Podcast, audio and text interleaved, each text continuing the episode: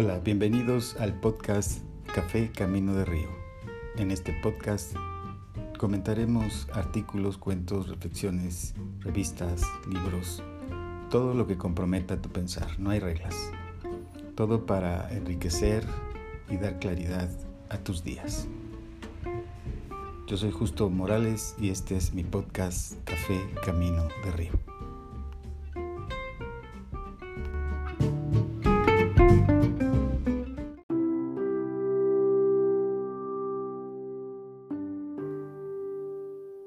Portero del prostíbulo. No había en aquel pueblo un oficio peor visto y peor pagado que el de ser portero del prostíbulo. Pero, ¿qué otra cosa podría hacer aquel hombre? De hecho, nunca había aprendido a leer ni a escribir, no tenía ninguna otra actividad ni oficio. En realidad, era supuesto porque su padre había sido portero de ese prostíbulo y también antes el padre de su padre. Durante décadas, el prostíbulo había pasado de padres a hijos y la portería también. Un día, el viejo propietario murió y un joven con inquietudes, creativo y emprendedor se hizo cargo del prostíbulo.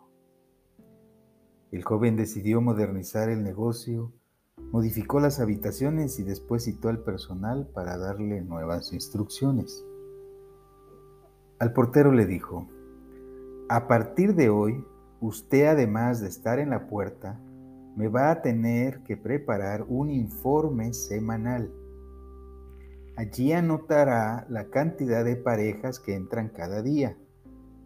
A una de cada cinco le va a preguntar cómo fueron atendidas y qué corregirían del lugar. Y una vez por semana me presentará ese informe con los comentarios que usted crea convenientes. El hombre tembló. Nunca le había faltado predisposición para trabajar. Pero me encantaría satisfacerlo, señor, balbuceó. Pero yo, yo no sé leer ni escribir. Ah, cuánto lo siento, dijo el nuevo dueño. Como usted comprenderá, yo no puedo pagar a otra persona para que haga esto. Y tampoco puedo esperar que usted aprenda a leer y escribir. Por lo tanto, pero Señor, usted no me puede despedir. He trabajado en esto toda mi vida, al igual que mi padre y mi abuelo. Pero el joven no lo dejó terminar. Mire, mire, yo lo comprendo, pero no puedo hacer nada por usted lógicamente le daré una indemnización, es decir, una cantidad de dinero para que pueda subsistir hasta que encuentre otro trabajo. Así que lo siento, que tenga suerte. El hombre sintió que el mundo se derrumbaba. Nunca había pensado que podría llegar a encontrarse en esa situación. Llegó a su casa por primera vez desocupado. ¿Qué podía hacer?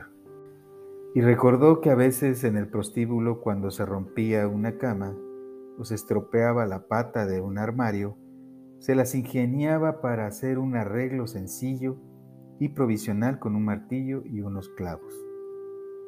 Se le ocurrió que esta podría ser una ocupación transitoria hasta que alguien le ofreciera un mejor empleo. Buscó por toda la casa las herramientas que necesitaba y solo encontró unos clavos oxidados y una tenaza mellada. Tenía que comprar una caja de herramientas completa. Para eso usaría una parte del dinero que había recibido. En la esquina de su casa se enteró que, de que en su pueblo no había ninguna ferretería y que tendría que viajar dos días en mula para ir al pueblo más cercano y realizar su compra. ¿Qué más da? pensó. Y emprendió la marcha. A su regreso, llevaba una hermosa y completa caja de herramientas. No había terminado de quitarse las botas cuando llamaron a la puerta de su casa. Era su vecino. Hola, venía a preguntarle si no tendría un martillo para prestarme. Hagamos un trato. Yo le pagaré a usted el salario de dos días de ida y de dos de vuelta. Le pagaré además el precio del martillo y una pequeña ganancia para usted. Total, está sin trabajo. ¿Qué le parece? Realmente esto era como conseguir un trabajo por cuatro días, así que aceptó. Volvió a viajar a la ferretería. Al regreso otro vecino lo esperaba en la puerta de su casa. Hola vecino, ¿usted le vendió un martillo a nuestro amigo? Sí.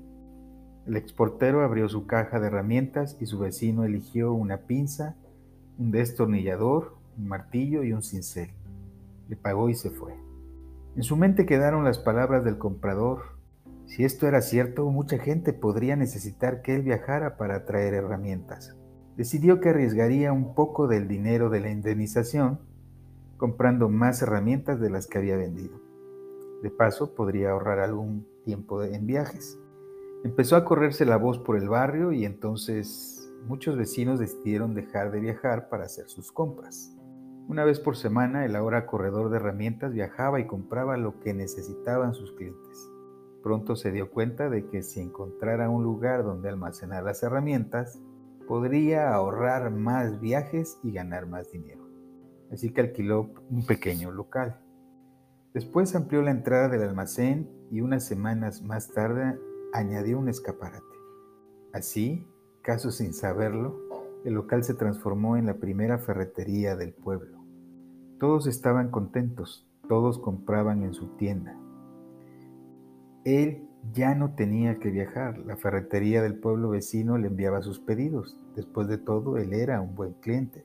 Con el tiempo, todos los compradores de pueblos pequeños más alejados preferían comprar en su ferretería y ahorrarse así dos días de viaje. El exportero acabó siendo el empresario más poderoso de la región, tan poderoso que un día, con motivo del inicio del año escolar, decidió donar a su pueblo una escuela. Además de leer y escribir, allí se enseñarían las artes y los oficios más prácticos de la época. El intendente y el alcalde organizaron una gran fiesta de inauguración de la escuela y una importante cena de homenaje para su fundador. A los postres, el alcalde le entregó las llaves de la ciudad y el intendente lo abrazó y le dijo, es con gran orgullo y gratitud que le pedimos nos conceda el honor de poner su firma en la primera hoja del libro de actas de la nueva escuela. El honor sería para mí, dijo el hombre. Creo que nada me gustaría más que afirmar allí, pero yo, yo no sé leer ni escribir. Yo soy analfabeta. ¿Usted? dijo el intendente, y no alcanzaba ciertamente a creerlo. ¿Usted no sabe leer ni escribir? Usted que construyó un imperio industrial, ¿lo hizo sin saber leer ni escribir? Estoy asombrado. Me pregunto, ¿qué hubiera hecho si hubiera sabido leer y escribir? Yo se lo puedo contestar, respondió el hombre con calma. Si yo hubiera sabido leer y escribir, sería el portero del prostíbulo. No tenemos que dejar que los problemas nos consuman, como dice el dicho, cuando se cierra una puerta se abre una ventana. Sé positivo y saca provecho de la crisis que estés atravesando.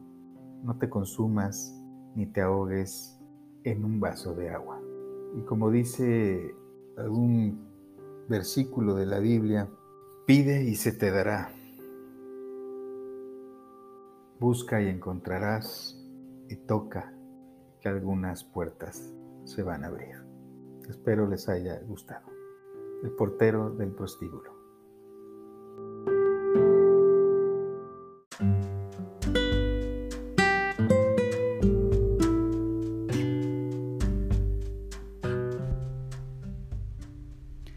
Soy Justo Morales y esto fue Café Camino de Río. Si te gustó, suscríbete, sígueme, comenta y compártelo. Y si no, también, porque a otro le puede servir. Así que ojalá que esta humilde historia lleve paz, café, música, claridad y contenido a tus grandiosos días. Nos vemos hasta la próxima.